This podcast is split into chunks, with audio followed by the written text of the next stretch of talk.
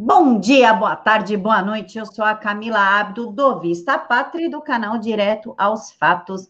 Hoje eu estou com o general Peternelli, ele é deputado federal pelo PSL. General, muito obrigada por aceitar falar conosco. Eu é que fico muito feliz de estar conversando com vocês, porque é a maneira de levar aquelas pessoas ao eleitor o que está se passando na política e o que, é que eu penso sobre vários assuntos, de tal forma que todos possam contribuir com ideias para que nós possamos buscar o bem comum, que é o objetivo de todo parlamentar.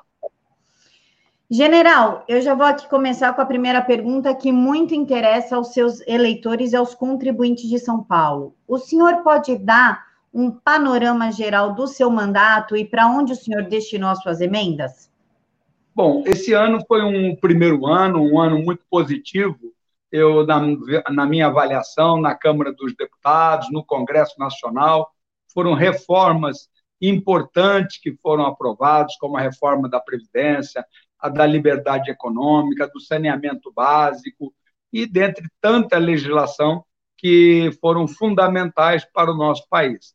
Eu vejo que contribuímos né, para aquilo que o brasileiro busca sobre o Congresso Nacional. Lógico que não foi 100% como eu e muitos gostariam, mas andamos muito nesse sentido. E no que se refere às emendas, todas as oportunidades que a Câmara propicia a um parlamentar para poder destinar as emendas, eu procurei utilizar, procurei utilizar é, pulverizando essa emenda para tentar atender ao máximo de municípios possíveis. São Paulo tem 645 municípios, é muito importante que todos eles participem é, dessa oportunidade do prefeito ter recursos para aplicar para o cidadão de cada uma dessas cidades.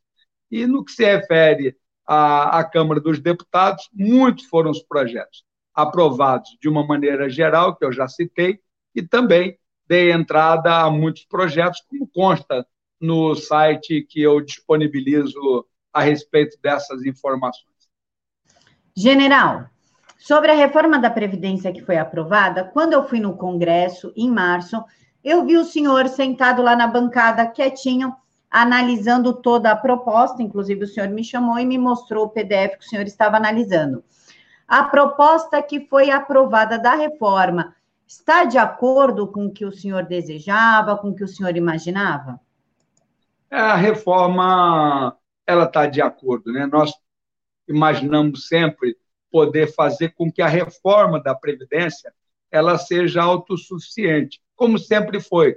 Nós tínhamos um volume de trabalhadores que contribuíam esse volume de trabalhadores tinha uma base de uma pirâmide muito grande, é, esse recurso era suficiente para pagar ao, os aposentados.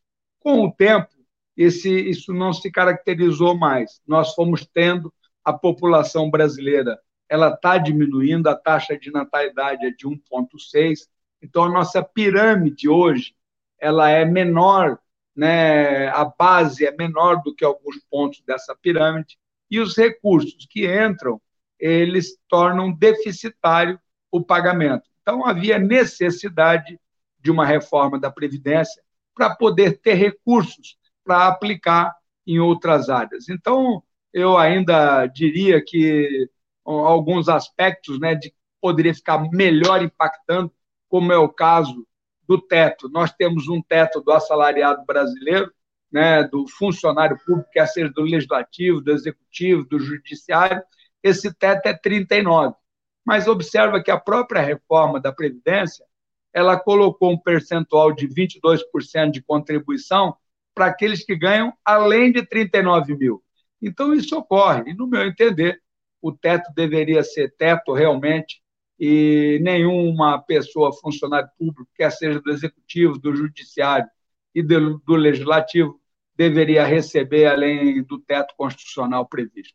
Mas, de uma maneira geral, ela foi muito importante, tanto que essa reforma da Previdência estimulou uma série de outras ações econômicas e uma credibilidade de investimento no Brasil fantástica. Isso tem se mostrado na economia, que está evoluindo. Nós temos aí a Bolsa batendo 117 mil pontos. Uma, nunca se esperava que passasse de 100, era um sonho, hoje já tá, superou muito esse, esse índice. Nós estamos com a nossa inflação sob controle, nós estamos com a taxa de juros da Selic em torno de 4,5%, e isso é fantástico. É, o crescimento que não se esperava que fosse ter crescimento já ocorreu, e uma perspectiva muito positiva para o próximo ano. Isso tudo fruto da reforma da Previdência. Então, eu tenho certeza de que ela foi fundamental para o nosso país e que puxou o sacrifício de todos nós. É, vamos agora acompanhar e verificar o que, que isso daí pode produzir de resultado para o nosso país. General, nós tivemos também a aprovação do pacote anticrime do Sérgio Moro, mas não foi o pacote do Sérgio Moro, foi um pacote que foi fatiado, desidratado. O que, que o senhor vê, como que o senhor vê a aprovação deste pacote, em especial o item juiz de garantias, que deu tanto, tanta polêmica no, no meio? É, o juiz de garantias e o pacote anticrime, não resta dúvida que o pacote anticrime ele foi fundamental. O ministro Sérgio Moro tem realizado um trabalho fantástico na frente do Ministério da Justiça, em vários aspectos importantes para o nosso, nosso país, e esse pacote veio contemplar. Uma coisa que não foi adequada, no meu ponto de vista, foi o juiz de garantias. Ele foi colocado na Câmara e passou é, no Congresso, o Congresso queria retardar sobre esse ponto de vista do juiz de garantias e acabou não ocorrendo e ele acabou sendo agora transformado em lei. O que é o juiz de garantias para que muitas pessoas possam compreender melhor? É, o juiz de garantias ele diz o seguinte: um juiz que autorizou a Polícia Federal, a fazer uma busca, a fazer uma apreensão, a fazer uma escuta, a fazer uma investigação, esse juiz que autorizou essa atividade, ele não poderia mais examinar aquele processo. Mas a gente observa que os processos, eles têm um volume enorme, são inúmeros, inúmeras páginas de um processo.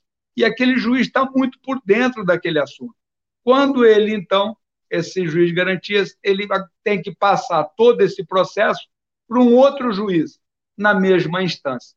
Então, eu costumo dizer que nós estamos trabalhando para que, através da PEC 199, que fala da segunda instância, estamos trabalhando para que o judiciário brasileiro, ao invés de termos quatro instâncias, nós possamos ter duas instâncias. E nós acabamos criando né? Todos nós somos responsáveis por isso. Eu botei contra, né?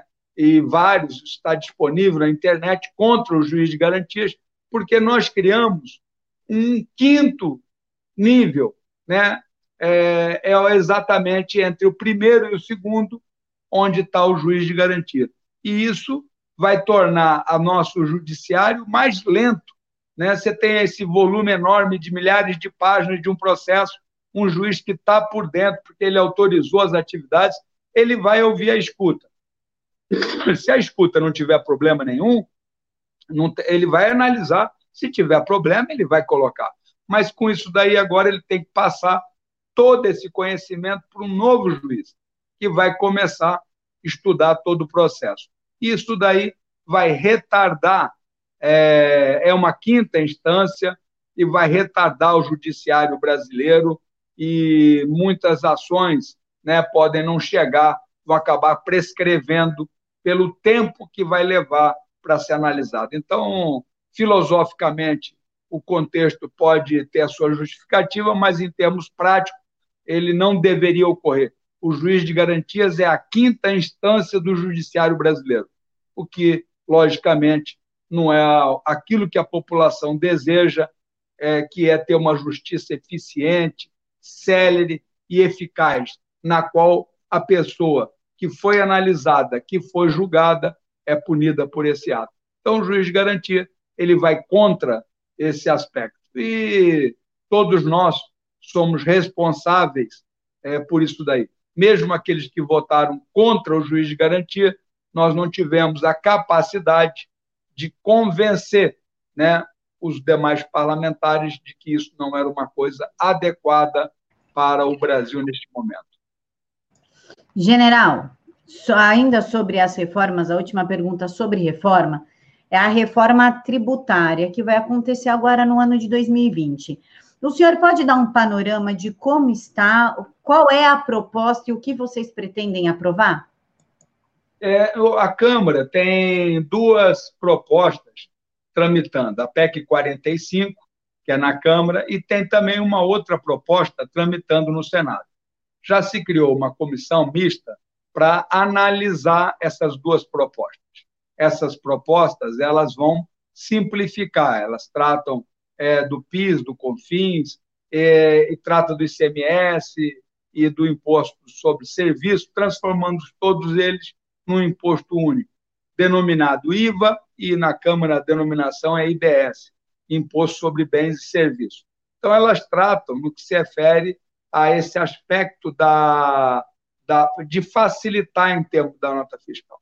Eu tenho estudado essas duas propostas, ao meu ver, elas não são tão simples de serem é, implementadas e até um pouco complicado. O próprio IBS, que ela tributa só no final da linha os produtos. Esse imposto previsto é, nessa emissão dessa nota fiscal em torno de 25%. Mas, no meu entender, tudo que depende da nota fiscal, é, ela é uma reforma relativa por que, que eu chamo disso? É porque muitas pessoas não emitem nota fiscal. Nós, é comum, nós. É por isso até que eu apresentei a emenda número 20, emenda substitutiva número 20, a PEC 45, é, para que eu possa é, colocar um ponto de vista. Essa PEC ela tem como base a proposta do Marco Cinto. Eu, eu digo pelo seguinte: você vai em feira de rua, não tem nota fiscal. Você vai nos shoppings populares aqui em São Paulo, esses shoppings populares normalmente não emitem nota fiscal. Você vai aqui na própria Paulista, né? Tem lá aquele shopping das lojinhas, eu comprei ali um, um trocador de transparência, pedi a nota fiscal, a dona da lojinha virou e falou assim: aqui não se emite nota fiscal. Então, você tem você faz uma reforma no imóvel, não tem nota fiscal. Você compra muitas vezes um animal, um cachorro, um cavalo, não tem nota fiscal. Você vai nesses mercados, na economia informal, é, nada tem nota fiscal. Então, nós temos um volume grande que não emite nota fiscal. Poderia ficar listando um volume muito grande, o próprio a economia o próprio contrabando, a economia informal e outras coisas. Então, eu não acredito que a reforma que dependa da nota fiscal seja a melhor reforma para o nosso país. Porque muitas vezes você compra um apartamento por um milhão, você quer passar o apartamento por 700 para pagar menos impostos, mas um milhão você pagou. Então, essa condição ó, da transação financeira, ela sempre ocorre. Né? e você colocando, como é o caso do IBS, colocando 25% na ponta da linha, eu acho que vai ser um estímulo até a própria sonegação. Porque a pessoa vai vender determinado projeto, determinado item, determinado bem, vamos dizer que ele custe 10 mil. Olha, mas se você não quiser nota, cai para 7,500. Então, é um problema muito sério. Então, eu acredito a solução para isso é a proposta do Marco Sinta de tributar a movimentação financeira em 2,5% no crédito no débito, e com isso daí acabar com todos os demais impostos que tem no país. Só 2,5% no crédito e no débito seria suficiente para o que nós arrecadamos no, no período de hoje. E esse dinheiro, ao ser arrecadado pelo banco, na mesma hora vai executar o que se fala tanto do Pacto Federativo. Vai mandar 30% para a União, hoje é 67%, vai mandar 30% para a União, 30% para o Estado, 30% para o município. É, tem até um resumo de uma única folha que consta na página na internet que explica isso. Daria 90%. 10% iria para o Congresso é, aplicar naquilo que ele julga oportuno, como as políticas regionais do Nordeste, da Amazônia, é, da, do nosso norte do país, também dos fundos né, para educação, fundos de município, todos os fundos que julgarem oportuno poderia estar contemplado nessa distribuição. E isso está constando dessa emenda substitutiva número 20. As pessoas costumam me perguntar, mas, Peternelli, com isso vai ter um muito maior é, só no dinheiro. Né? É por isso que a complementação da proposta ela traz dois aspectos interessantes. O primeiro aspecto é que nós aqui estamos executando o que já é, é lei na Europa hoje em dia. Na Europa, é proibido comprar em espécie, dinheiro em espécie, além de mil euros.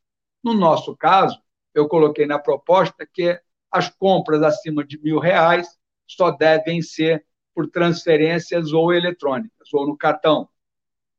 E também propõe que a nota de 100 e de 50 deixem de existir, para que você tenha o contexto de onde está o dinheiro, o que, que ocorre com aquele recurso, de onde que ele veio, para onde que ele vai. Então, você praticamente é, só deixa a nota pequena no país. Isso daí dá muito mais transparência em todo o processo. Você repara dessa forma, os municípios e o Estado vai ter muito mais recurso do que tem atualmente. E não teria que ir pedir para o parlamentar. Na mesma hora que tirou 2,5%, na mesma hora aquela transação foi feita na cidade X, na mesma hora aquela cidade ganha 30%, aquele estado ganha 30% e a União ganha 30% e 10% recebe a designação dada pelo Congresso Brasileiro. Repara que uma proposta desse tipo ia permitir algumas vantagens. Primeiro, que ninguém ia dever para o fisco. Se o dinheiro entrou, na mesma hora sai 2,5. Outra vantagem grande é que acabaria o contencioso tributário. Não tem briga. Ah, o tributo certo era recolher isso, e foi recolhido aquilo, a tua interpretação era essa, mudou para isso. Não, acabou. É 2,5 que está programado você acabaria acabando com a nota de 50 e 100 com a corrupção em vários aspectos. Né? Não teria o dinheiro estocado em mala ou em apartamentos. Você também, executando essa cobrança pela movimentação financeira, é, você acaba, quando eu falei que acabava com todos os impostos, mas o importante que eu deixei de comentar é que você acaba com a nota fiscal a nota ela só seria de compra e venda. É uma garantia de quem comprou e de quem vendeu, mas não teria finalidade fiscal. Então também não vai ter o fiscal que vai lá né, na loja e pode eventualmente apresentar uma proposta que não seja de acordo ou praticar um contexto de corrupção, o que é inadmissível. Então, esse contexto acaba. Esse imposto também que eu propus, ele permite que você cobre dividendo. Quando uma empresa passa um recurso para alguém, ela vai pagar 2,5%, quem recebeu vai pagar 2,5%, e quando ele gastar, vai pagar 2,5%, o que dá aproximadamente 8% né, sobre os dividendos. Ele também permite não cobrar do mais pobre. Você pode dizer, olha, esses CPFs que recebem Bolsa Família, ou que recebem menos de mil reais por mês, é, banco, não desconte o 2,5%. Então, esse é uma proposta, essa é uma proposta que realmente não cobra é, dos mais pobres. Ele também tem uma, uma série de, de vantagens. Você também diminui a criminalidade, porque o dinheiro fica muito mais rastreado, fica muito mais é, visível a todos que estão contribuindo. No site tem lá outras vantagens, não quero me alongar, que eu sou apaixonado por esse contexto de tributar a movimentação financeira e acabar com todos os demais impostos, inclusive com a nota fiscal. Então, apresentei a proposta de emenda número 20, está disponível é, na Câmara. Numa única folha, você faz uma reforma tributária. E as pessoas perguntam: tá, mas como é que vai implantar isso daí? É uma nova CPMF? Não, não é uma nova CPMF, não é um novo imposto. A implantação é muito simples. Se você pegar, eu estou falando que seria 2,5% na transação financeira. 10% de 2,5% seria 0,25%. Você coloca 0,25% sobre a movimentação financeira, o imposto sobre movimentações financeiras, e na mesma hora você diz: todos os demais impostos estão abatidos de 10%. Então você substituiu né, 10% de todos os impostos por 0,25% da movimentação financeira. E vai ajustando. Né? Verificou o arrecadado, correspondeu, correspondeu. Então vamos passar para é, 0,50%. Quando você passar para 0,50%, você vai dizer, ó, todos os demais impostos ficam abatidos de 20%.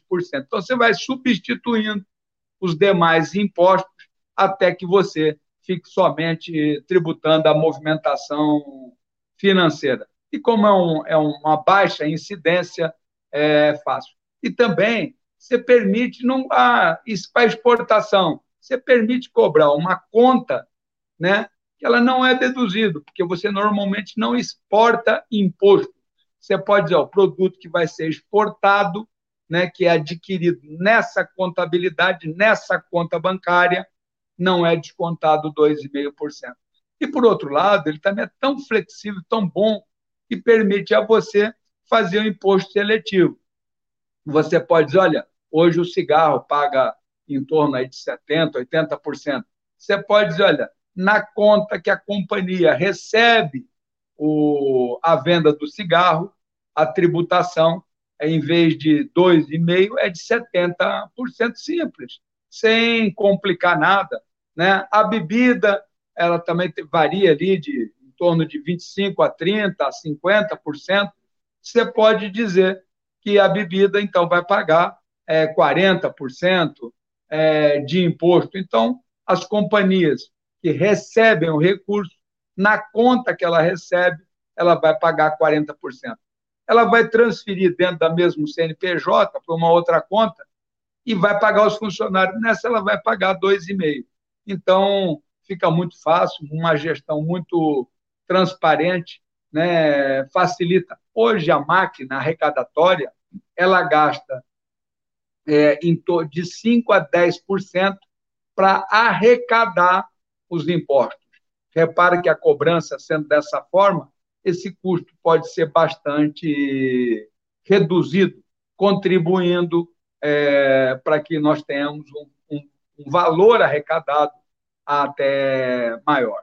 Então, eu defendo é, efetivamente né, que nós possamos ter um imposto único de 2,5% nas transações financeiras. Acho que o imposto baseado só na nota fiscal, dependendo né, é, das pessoas terem que emitir a nota, ele não vai contemplar aquilo que nós desejamos, né, que todos desejam, que é todos né, paguem uh, o imposto devido da transação que ele realiza. A própria economia informal vai pagar imposto, o próprio contrabando né? Ah, ele vê errado, mas o dinheiro para pagar o contrabando foi, vai pagar 2,5. Então, tem todo um processo que é solucionado pelo imposto único. General, muito obrigada pela sua explicação. Eu queria falar um pouquinho sobre um projeto do senhor, que é a interligação dos prontuários médicos e pagamento do SUS. O senhor pode explicar um pouquinho sobre esse projeto e como isso vai facilitar a vida do cidadão? Eu, além dos projetos que nós entramos na Câmara, é, tanto no Ministério da Saúde quanto no Ministério da Educação, eu tenho procurado visitar os ministros, visitar o corpo técnico, apresentando algumas propostas. No caso da saúde, eu apresento três propostas que eu acho que é muito importante. O prontuário médico, hoje os hospitais todos, né, o prontuário médico é disponibilizado gratuitamente para os hospitais e esse prontuário, o cidadão tem, é, tem acesso, a lei já permite que ele tenha acesso ao seu prontuário.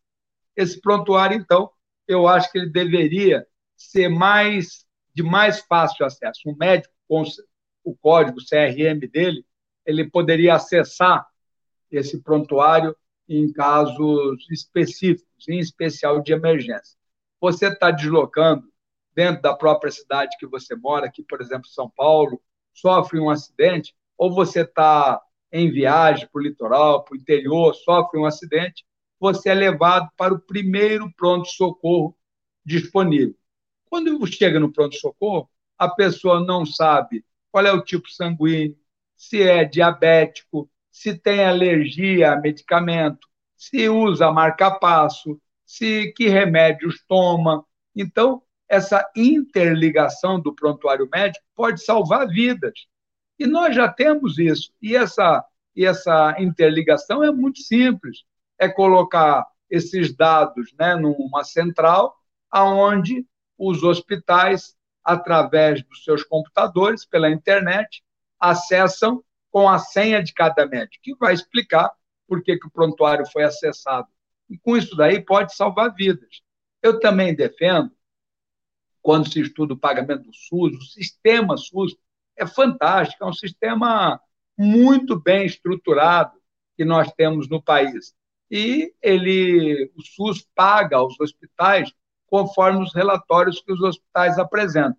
Eu acho que não deveria ser assim. Nesse próprio prontuário eletrônico, quando você vai lá e o médico coloca o código do teu atendimento, se é uma consulta, se é um procedimento, e ele coloca esse código, no meu entender, no extremo direito desse prontuário, deveria automaticamente aparecer qual é o valor que o SUS vai pagar por aquele procedimento. Então, se ele fez uma consulta, vai colocar o código da consulta à esquerda, na direita vai apresentar o valor e não precisa mais fazer relatório. Né? O Ministério da Saúde, a Secretaria de Saúde do Estado e a Secretaria de Saúde do município já sabem né, o que foi realizado e quanto o SUS está devendo é, para aquela unidade de saúde. Então, vejo isso muito importante. E outro assunto que eu tenho conversado bastante no Ministério da, da, da Saúde é referente à caderneta de vacinação. A caderneta de vacinação, eu que me mudei aí muitas vezes, 34 vezes quando estava no Exército, já me mudei mais quatro ou cinco vezes atualmente, depois que me aposentei, né? E você perde a caderneta de vacinação, você perde todo um histórico de vacina. A minha esposa guardava dela com muito cuidado, eu brinco que parecia um passaporte todo carimbado, todo etiquetado, e na última oportunidade, que há uns dois anos atrás, que viemos para São Paulo, ela, como sempre, foi procurar fazer trabalho voluntário ali no Hospital Santa Catarina, e lá uma das coisas que pediram a ela foi para poder começar o trabalho de voluntário, além de uma orientação, um curso no próprio hospital, era levar a caderneta de vacinação. Ela veio procurar e, infelizmente, nessa oportunidade, não encontrou. Tomou 12 vacinas novamente. Então, eu vejo, inclusive, quando você tem um desastre, como ocorre muitas vezes, quando uma casa pega fogo, quando inunda, né, você acaba perdendo todo o histórico. Então, no meu entender, a sua caderneta de vacinação tem que estar no teu celular. Você coloca o CPF né, seu, do seu filho, e ali vai apresentar a mesma fotografia. Então, é, temos que acabar com o papel da caderneta de vacinação. Se você quiser imprimir na sua casa, colorido, você imprime. Se quiser imprimir num posto médico, precisar é, do papel, você pode solicitar, mas a, sua, a, a escola da criança, pelo próprio CPF das crianças que estão naquela escola, ela vai saber quais as crianças que estão com a vacina em dia e quais as crianças que não estão com a vacina em dia. Então, a caderneta de vacinação online, no meu entender, é um aspecto que vai facilitar muito o cidadão brasileiro. Eu que defendo muito um projeto de lei que eu apresentei e que ele foi apensado a um projeto do deputado Felipe Rigoni, esse projeto que eu batizei de número único. É, ele prevê é, que o CPF seja o único número do cidadão. Hoje, quando uma criança nasce, né, ela já traz na certidão de nascimento o número do CPF. E esse projeto de lei, que já passou em todas as comissões, só depende agora do presidente da Câmara pautar para poder é, ser analisado e votado, ele prevê que essa criança, quando for tirar a carteira de identidade, né, em vez dela receber um novo número na Secretaria de Segurança Pública de um Estado, hoje todos nós sabemos, a pessoa pode ter 27 números de carteira de identidade. Com esse projeto de lei apresentado, essa criança, quando for tirar a carteira de identidade, em vez de receber um novo número, ela vai constar o mesmo número que consta na certidão de nascimento, ou seja, o número do CPF. Quando ela, com 16 anos, for fazer o título de eleitor, em vez de receber um novo número, a lei determina que o número do título de eleitor seja o mesmo do CPF. Se eles quiserem ter um número interno para controle, sem problema, mas o número também será o mesmo. Quando for tirar a carteira de motorista aos 18, o número será o mesmo. Quando essa pessoa for tirar o NIT, o PIS, PASEP e uma outra infinidade de números que nós temos, eles serão um só. Isso vai facilitar bastante a integração, os prontuários eletrônicos, o acompanhamento escolar, as medidas é, sociais para aquela criança que é, necessita uma atenção do Estado em maior escala. Então, também vibro muito com esse projeto do número único. E ele, baseado na própria caderneta de vacinação, teria nesse número único, que seria o CPF, é, como uma referência para você acessar. Ah, mas eu não gostaria que outra pessoa acessasse a minha caderneta de vacinação. Você coloca uma senha, né? não, não vejo problema nenhum. Né? Outras pessoas, se por acaso tiverem uma curiosidade de saber que vacinas determinada pessoa tomou. Mas se ela não quiser, ela insere uma senha e só ela terá acesso à sua caderneta de vacinação. A mãe, então, olhando para o seu celular, vai poder dizer: olha, é, recebeu uma mensagem, amanhã é dia de vacinar seu filho. E você vai ter o controle, vai poder mandar uma outra mensagem. Você ainda não vacinou seu filho. Vai poder alertar a escola das crianças que não foram vacinadas.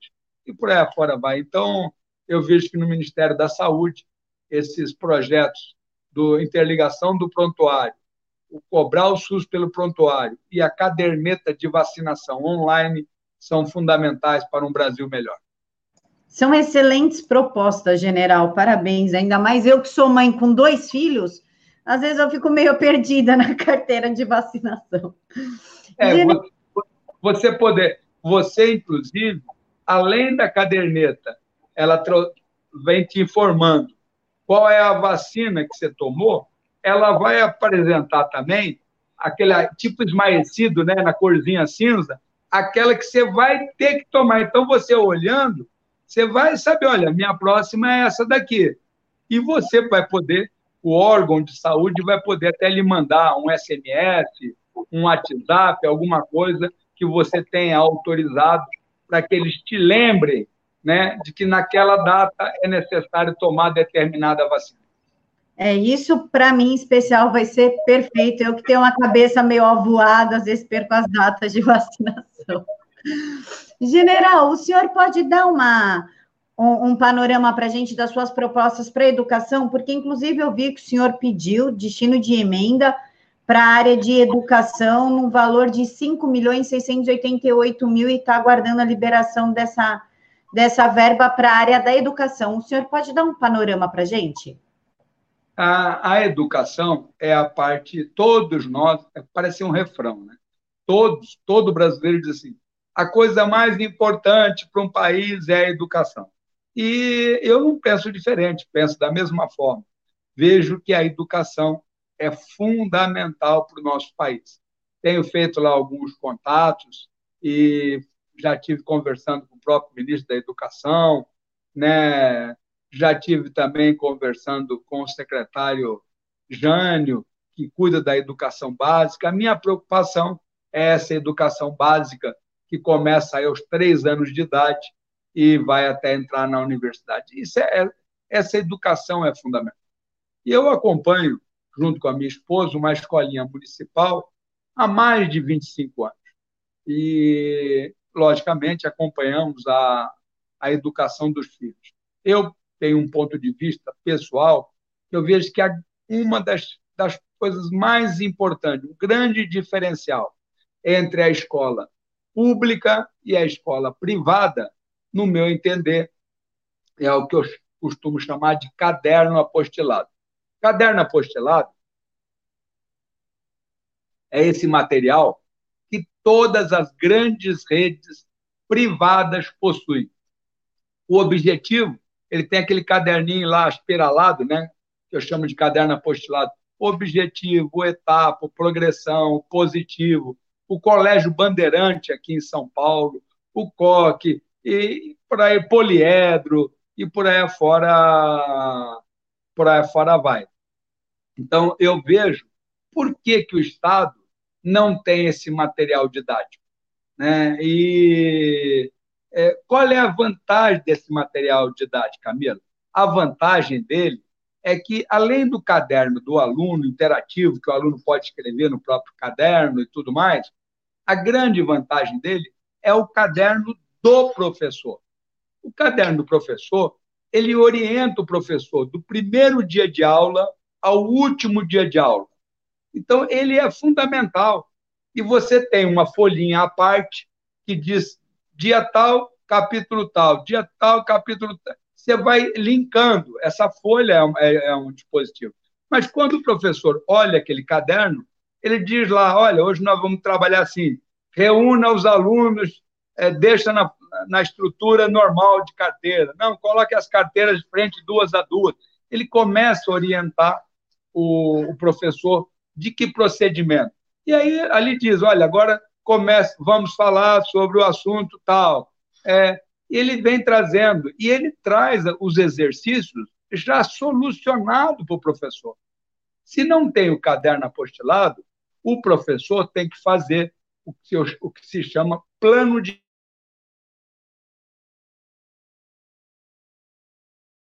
conforme a orientação do município, do Estado e do MEC, e fazer um planejamento de aula. Com o caderno apostilado, nada disso é necessário. Hoje, é, tem um detalhe interessante: um professor de uma escola pública ele pode ter mais de 60 faltas abonadas durante o ano. E muitas vezes essas faltas abonadas é porque ele precisa. Um filho ficou doente, ele ficou doente, é, tem que fazer um tratamento, e é normal né, vir uma substituta. Chega a substituta na sala de aula, ela começa a perguntar para os aluninhos: o que, que a professora está dando? Ela já falou disso, deixa eu olhar o seu caderno. E você, deixa eu ver o que, que ela falou. Ela já deu crase? Essa é uma aula perdida. Ela não foi preparada. Se o caderno é apostilado e tem essa folhinha que eu me referi, tá, é trigésimo dia, capítulo 24. A professora chega na sala de aula, não pergunta nada ela começa dando a matéria prevista naquele dia. Esse caderno apostilado, por sua vez, se o aluno não pôde aula, porque ficou doente, porque a condução não passou, porque inundou uma aula, porque a escola mesmo teve um probleminha, ou porque ele mora numa área rural, ele está afastado, não tem problema, ele vai pegar a mesma folha que diz tal dia, capítulo tal. E ele vai estudar em casa. Se não tem isso daí, ele começa a ligar para os amigos perguntando: fotografa o que a professora deu, me manda pelo WhatsApp, pede para um outro, aí pega essas fotos todas e tenta fazer um resumo próprio. Perda de tempo. O caderno apostilado favorece essa atividade. O caderno apostilado ele favorece também as transferências. Muitas vezes, uma pessoa está estudando na escola municipal e está com Itacoaquecetuba, mas o pai comprou uma casinha em Guararema. Ele muda para Guararema, muitas vezes mudou o município, muda tudo. Não pode. Né? Se você sai de um colégio é, etapa positivo do Rio Grande do Sul e vai morar lá no norte, e se no dia seguinte você estiver na aula, você vai estar exatamente no mesmo ponto. Então, nós precisamos, eu não entendo por que, nós não temos esse caderno apostilado. E é, facilita, então, a transferência. Ele pode sair de Guararema para Itacoaquecetuba, pode sair do, de Ubatuba para São Paulo e por aí fora vai, sem ter solução de continuidade. Você também elimina as diferenças. Na mesma escola, muitas vezes tem uma professora boa e tem uma professora não muito boa todo mundo quer ir para boa. Com o caderno apostilado, você padroniza melhor essas condicionantes, né? O caderno apostilado, ele também favorece a escola de período integral.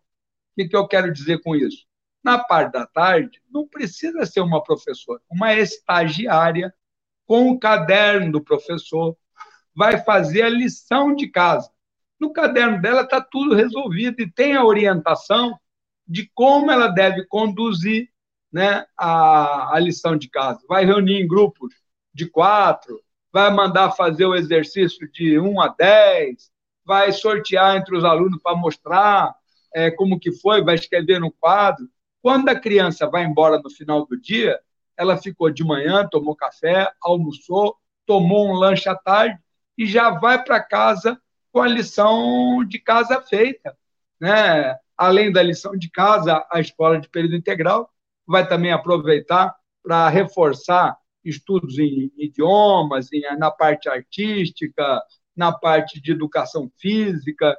Então, é, o caderno apostilado facilita esse período de escola integral.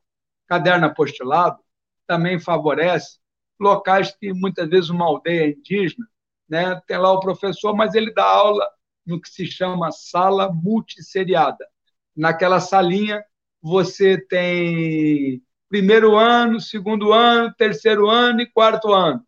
Eu já vi isso muitas vezes. Você lá na parte né, é, tem um contexto de necessário para alterar isso daí. Então, é possível você executar essa, essa atividade de uma maneira mais, mais adequada. Então, eu defendo muito esse caderno apostolado, tem outros aspectos de vantagem sobre o mesmo. E o que, que eu quero que o MEC providencie? Eu quero que o MEC providencie eletronicamente esse material na internet. Né? Hoje eu vejo que prefeituras que querem usar um material dessa qualidade fazem uma licitação para ver desses que eu citei qual é o que está mais barato. É, esse caderno, se ele tivesse digitalmente lá, a prefeitura só imprimiria.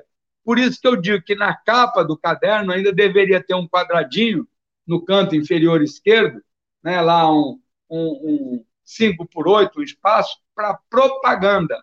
Que propaganda é essa, Peternelli? É que se você tem um mercadinho numa cidade e ela quer imprimir a apostila do primeiro ano, ela pode, nesse quadradinho, colocar a logomarca do supermercado. Então, você vê que coisa simples. Nós poderíamos ter né, para a rede pública, e mesmo aquelas escolinhas particulares, mas que são pequenas, que não têm estrutura pedagógica, que não têm é, um volume né, que se deseja numa escola, ela pode ter o caderno do professor, e pode ter o caderno do aluno. Se o aluno perdeu o caderno, basta imprimir. Uma outra vantagem desses sistemas, eu não sei se você sabe que hoje na rede pública, é, no ensino médio, por exemplo, um livro, ele vai durar três anos. Usa um aluno, depois um segundo aluno, depois um terceiro aluno. Então, você está no ensino médio. Você usou o livro pela primeira vez, você não vai ficar com ele. Você vai passar para um outro aluno. Só que eu pergunto, e quando você for fazer o Enem, o vestibular, você vai estudar onde? Você tendo o caderno apostilado, ele vai ficar com você. Você anotou, você colocou aqueles etiqueta na lateral para buscar os assuntos, para facilitar o estudo. Então, eu tenho defendido muito, junto ao Ministério da Educação, o que se chama caderno apostilado, para que ele seja disponibilizado na internet. E também facilita a vida dos pais, né? Porque a, a gente consegue acompanhar melhor os filhos. É, você, eu também tinha essa dificuldade. Eu acompanhei, né, meu quarto filho. Ele era um pouco preguiçoso muitas vezes de anotar e eu perguntava que matéria foi dada, o que, que o professor falou, né? E a gente ficava um pouco perdido. O que, que vai cair na aula, né? E você repara que esse caderno apostilado ele pode, facilitando o aluno da escola pública, ter aquele a folhinha da, é, de fórmula, ele pode ter os resumos, ele pode ter uma série de orientações né, em que a pessoa, estudando por ele, vai competir em condições de igualdade com um colégio particular. Então, eu, sou, eu defendo bastante esse caderno apostilado para a educação brasileira eu acho que ele vai ser um diferencial muito grande. Eu não quero me alongar muito falando sobre isso, mas Singapura, por exemplo, que é o primeiro lugar no PISA atualmente, a China, também usam esse método Kumon, também usa caderno apostilado. Então, a gente observa que o caderno apostilado é uma boa é uma boa sugestão para nós temos nas nossas escolas públicas. General, olhando o seu informativo e site, eu vi que o senhor é bem ativo na área do meio ambiente, inclusive o senhor faz parte da frente parlamentar em defesa da Amazônia.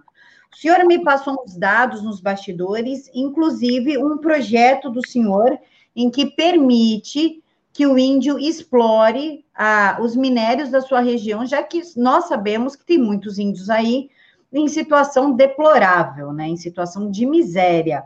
O senhor pode falar um pouquinho sobre a sua atuação nessa frente parlamentar, o que o senhor defende para a Amazônia e na questão do índio? É, no que se refere ao. Vamos começar primeiro falando sobre o índio. Na, na área do indígena, nós observamos que nós temos é, o índio detém 14% praticamente do território brasileiro. Só que fica uma ideia de que nesse 14% ele não pode fazer nada. Então o índio passa, como você mesmo comentou, passa a situação de dificuldade, passa a situação de miséria, né? E não pode executar nada na sua área. Eu vejo que hoje eu tenho difundido para várias lideranças indígenas que me procuram, para várias aldeias, né? de que plantar em área indígena, cumprindo a legislação ambiental, é, é, não tem nenhuma restrição da legislação. Então, tem estimulado o próprio índio a executar essa atividade. Não é só o meu caso, os próprios índios parecis, eles plantam soja no Mato Grosso, esse ano, segundo dados, vão ter mais de 50 milhões é, bruto sobre o arrecadado com a soja. E isso é espetacular. Ele vai sair de uma condição de miséria para uma condição adequada financeiramente, vai poder propiciar alimentação adequada, estudo adequado aos seus, aos seus familiares. Então, nós temos índios lá em Rondônia plantando café de uma maneira espetacular. Então, eu defendo essa parte e fiz uma solicitação ao presidente da Câmara para que voltasse a criar a comissão especial que trata da mineração em terra indígena. Ela já ocorre no dia de hoje, só que de maneira irregular, é, produzindo danos ao meio ambiente. Se você regulariza, a pessoa vai ter que cumprir a legislação ambiental. Se ela explorou uma área, se a área ficou degradada, ela tem, dentro do plano de exploração, tem a recuperação daquela área. Então, eu vejo muito vantajoso né, termos a, a autorização para homologação e trabalho e homologação, que eu digo, autorização legal para exploração mineral em terra, em terra indígena, uma necessidade. Então, esse no aspecto do índio, eu entendo o índio como um irmão, eu quero para o meu irmão o melhor possível. Né? Se ele não quer, ah, não, eu quero continuar vivendo aqui da caça e da pesca. É um direito que lhe assiste, né? e não tenho restrição nem nenhum ponto de vista. Mas se ele quer educar os filhos, se ele precisa lá formar pessoas especializadas na área médica, enfermeiros, dentista, médicos, né? Eu não vejo motivo do índio não participar dessas atividades. Eu costumo dizer que São Paulo é a área de maior influência indígena, né? Como São Paulo? Digo, olha, a cidade de São Paulo, numa, num grande percentual, talvez aí em torno de 80%, nós temos um vínculo é, de nome indígena. É Ubatuba, Caraguatatuba, Taubaté, Pindamonhangaba, é, Guaratinguetá, é, Guarulhos, nós temos ali Ilha Porchá, nós temos né, as, aqui Itu, Jundiaí, Pirassununga, tudo é nome indígena, muita gente nem sabe desses aspectos. Se pensar nos bairros de São Paulo, na questão indígena, a influência foi muito grande. E eles se integraram na sociedade.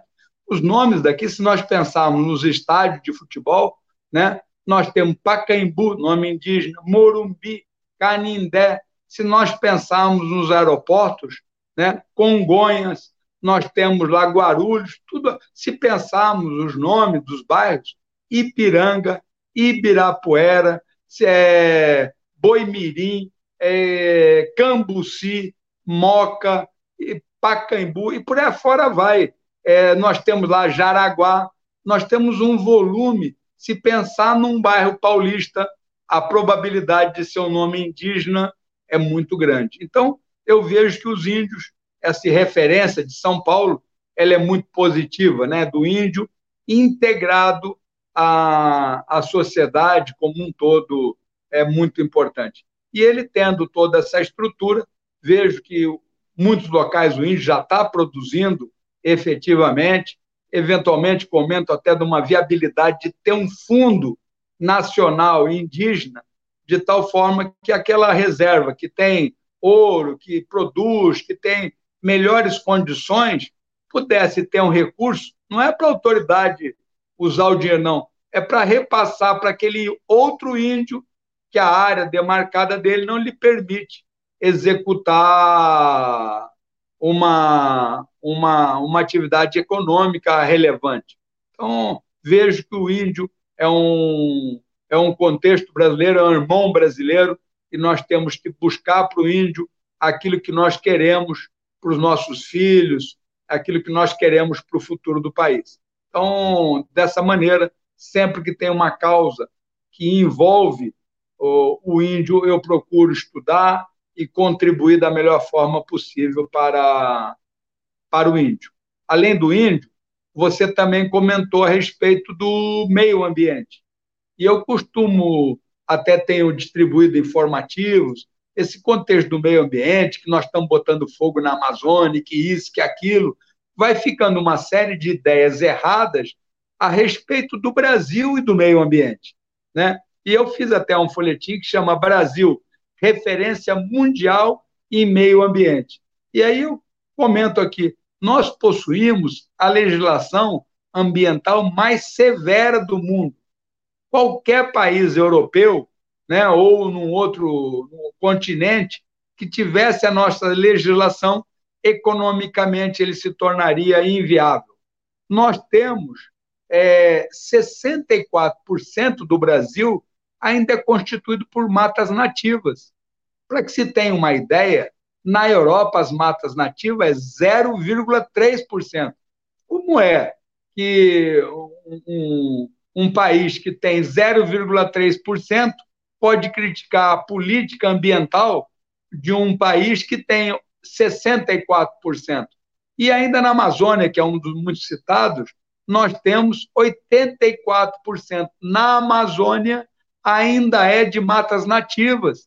E então nós temos uma referência muito positiva para esse contexto é, brasileiro. As áreas de preservação ambiental no Brasil corresponde a 24% do território brasileiro. Nenhum outro país no mundo tem uma área preservada com essa dimensão.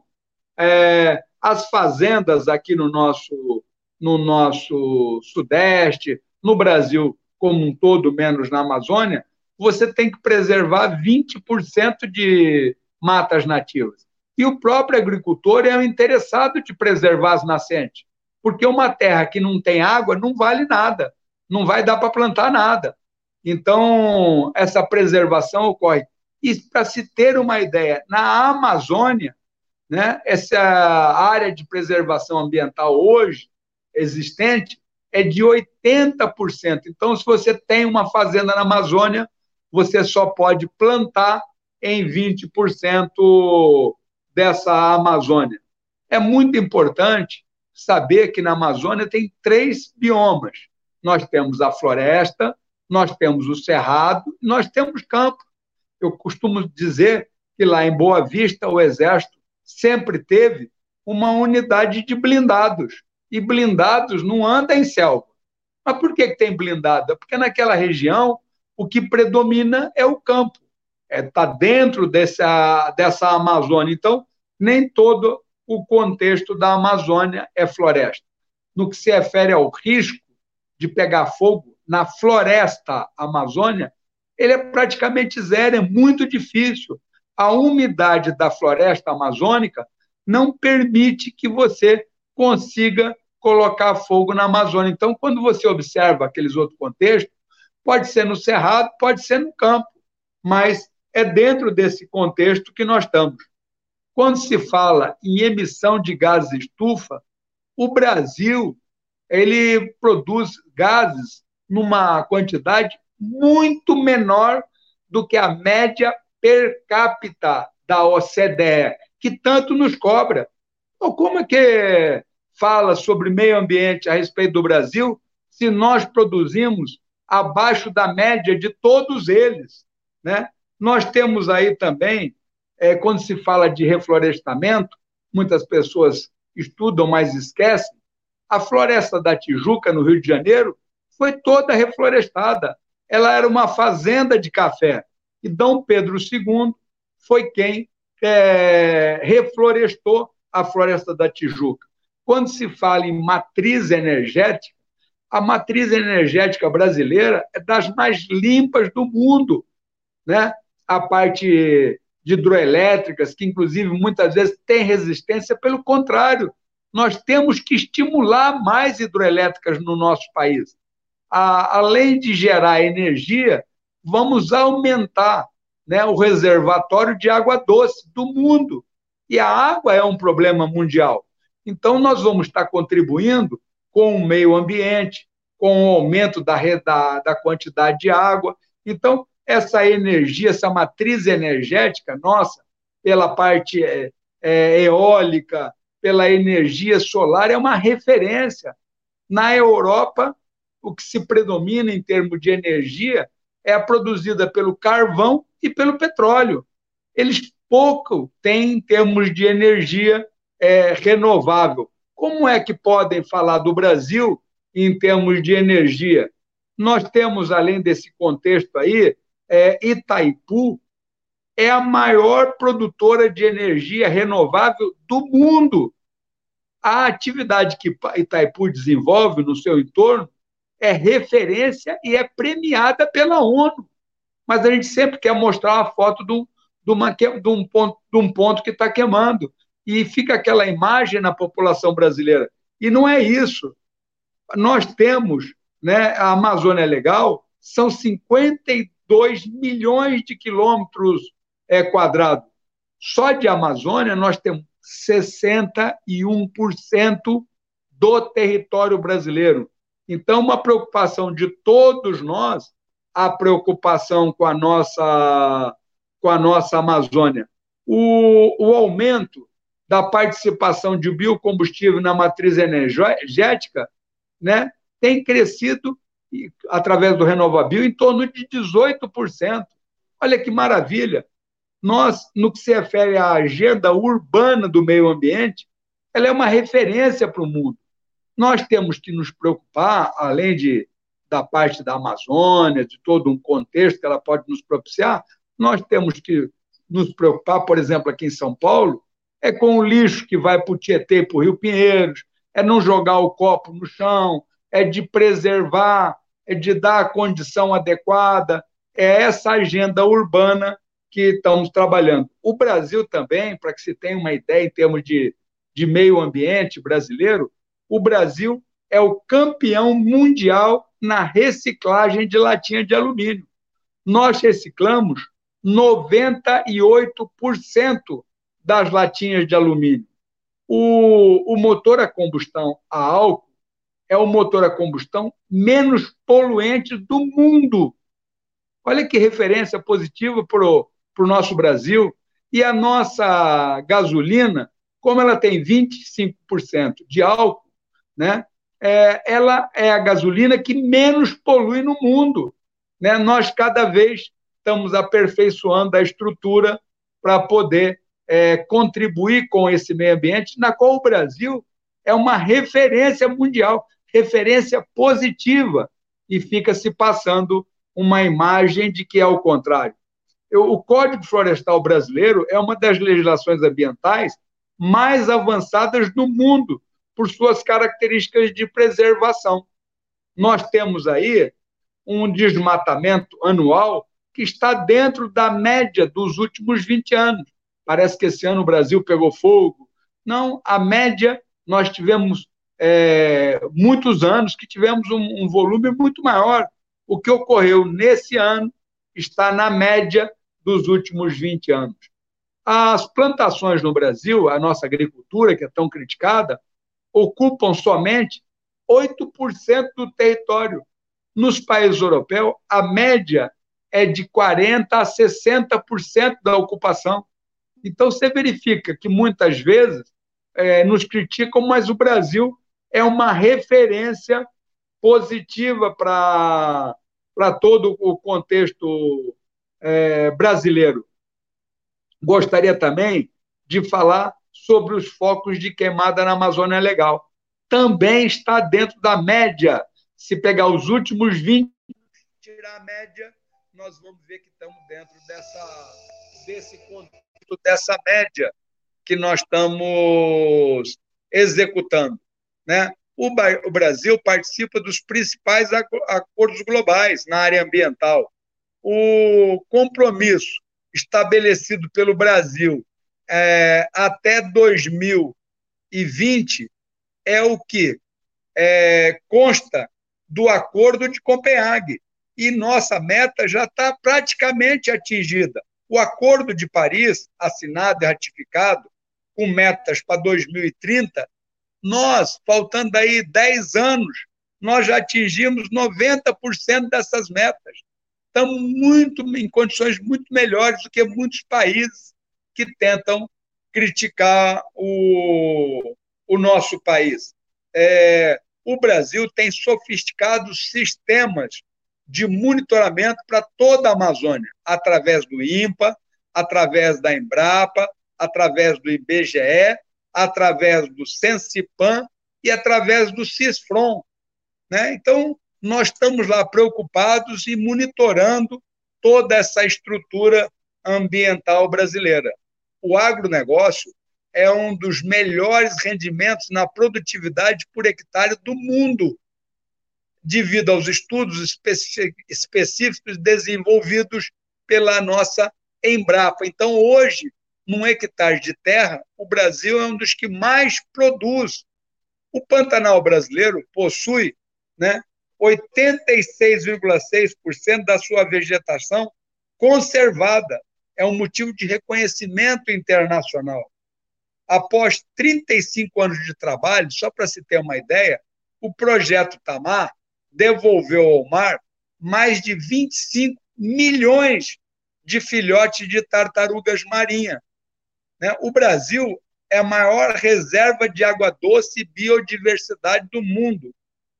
A Amazônia possui mais de 2 mil espécies de peixe.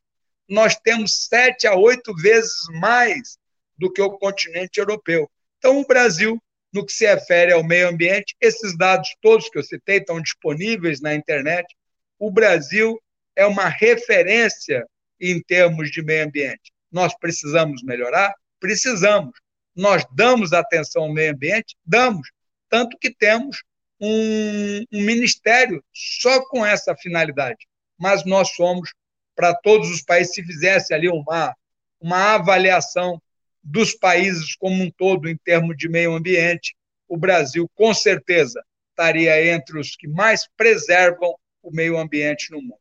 Por isso que eu cito sempre que o Brasil é uma referência mundial em termos de meio ambiente. General, tem a população começou a pedir a intervenção cívico-militar por conta Fiquei do. com pouca. Estou te ouvindo muito baixinho. A, a população tem pedido a intervenção cívico-militar por conta dos mandos e desmandos do STF. O senhor vê alguma possibilidade de haver uma intervenção, pelo menos no STF? E também se fala muito em desenhar o impeachment do Bolsonaro. O senhor vê essa probabilidade realmente na mesa? Olha, eu não vejo nenhuma possibilidade de intervenção né, militar em nenhum local. As estruturas democráticas estão funcionando. Eu vejo que a pressão da população em todos os aspectos é fundamental. A pressão sobre o político é fundamental. Você pode criar leis, você pode montar a estrutura de tal forma que você possa renovar o, o Supremo Tribunal Federal. Além do mais, de que nos próximos anos já ocorre uma renovação natural desse tribunal. Né? Eu vejo que o próprio Congresso tem uma atividade mais intensa atualmente em termos de, de legislação e vejo que todas as situações funcionando, né? muitas vezes a gente observa o, o Supremo tomar uma medida que não é de acordo com a população, eu acho que também deveria levar em consideração o pensamento da população, mas muitas vezes nós observamos o mesmo Supremo também tomar decisões que estão de acordo com o nosso pensamento, como foi o caso né, do COAF, é, em que decidiu que o COAF pode apresentar. Ora, se uma pessoa fez movimentação errada, é, nas suas contas, o COAF pode apresentar né, as suas sugestões e tá ali tomar as medidas. E cada um vai explicar o motivo. É, não é crime essa movimentação, ela só foi plotada. E aquela proposta que eu apresento da, da reforma tributária do imposto único, isso fica mais evidente, porque o Estado, o município e a União vão estar recebendo de cada um. O dinheiro fica muito mais rastreado. E eu vejo que não, no momento atual, o que nós temos que estar é fortalecendo a nossa democracia. O que nós precisamos é essa participação da população daquilo que ela deseja, como é o caso da prisão em segunda instância, né? como é o caso de nós termos uma justiça mais rápida, mais célere, em que aqueles que cometeram alguma irregularidade, tenham essa irregularidade é, punida, né, conforme prevê a legislação, num prazo mais curto possível, até pra, por, por finalidade da própria educação e da própria estrutura. É como se uma pessoa faz uma coisa errada, né? Eu brinco sempre, é, se um filho fez uma coisa errada, depois de 10 horas você vai lá e repreende. Mas o que, que eu fiz agora? Não, 10 horas atrás. Imagina que muitas vezes uma legislação vai punir alguém 10, 15 anos depois por medidas protelatórias. Então, isso é, precisa acabar e a população tem participado é, bastante nesse sentido e contribuindo para que nós possamos ter o Brasil que todos nós queremos.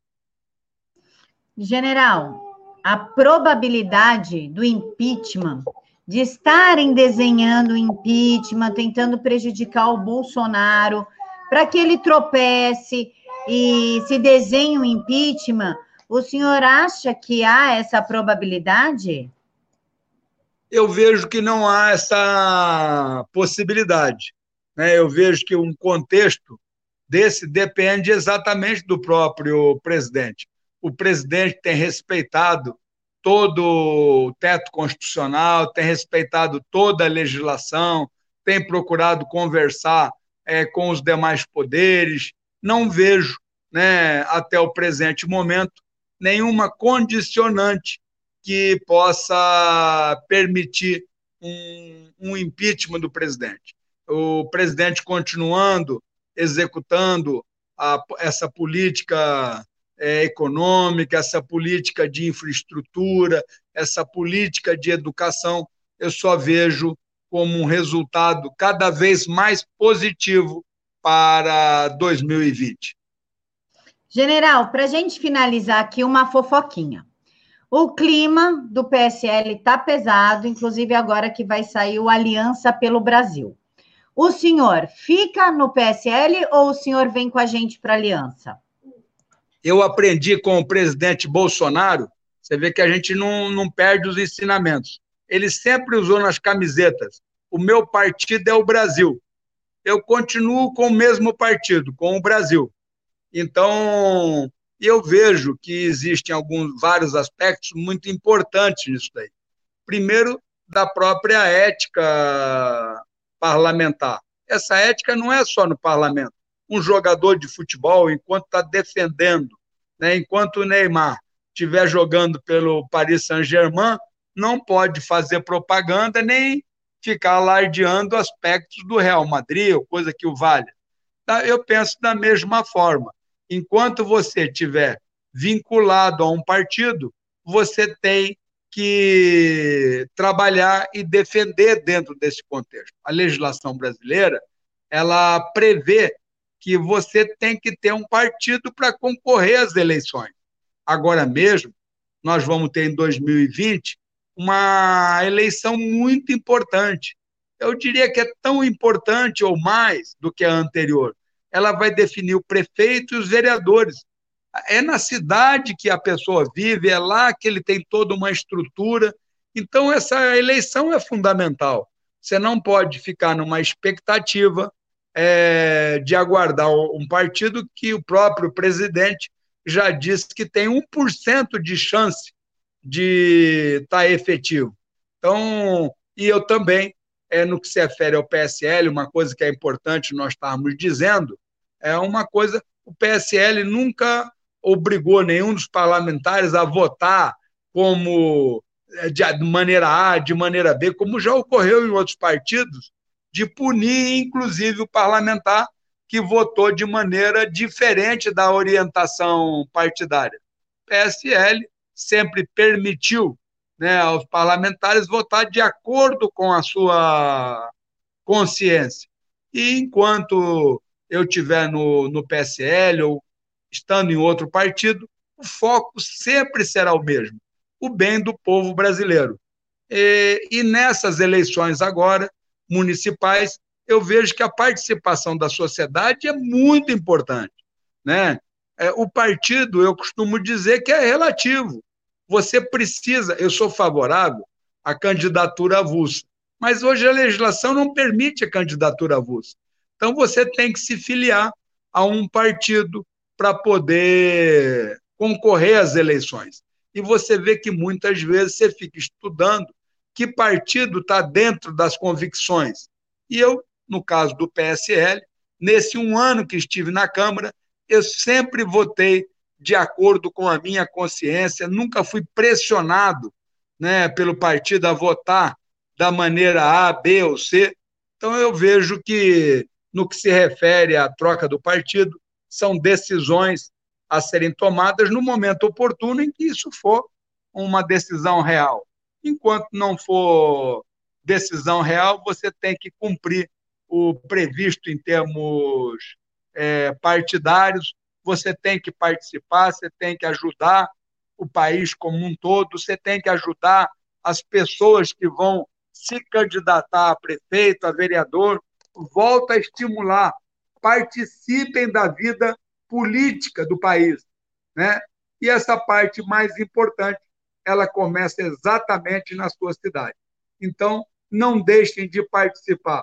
Eu digo que o partido é até interessante para o próprio Bolsonaro ele ter pessoas que pensem é, é, no Brasil, né, em todos os partidos, porque você tem uma argumentação favorável a defender. Se você concentrasse tudo num único ponto, você não teria vozes nesses demais partidos, quer seja o PSL, quer sejam outros partidos, para poder estar tá defendendo o ponto de vista daquilo que nós julgamos mais adequado para o povo brasileiro.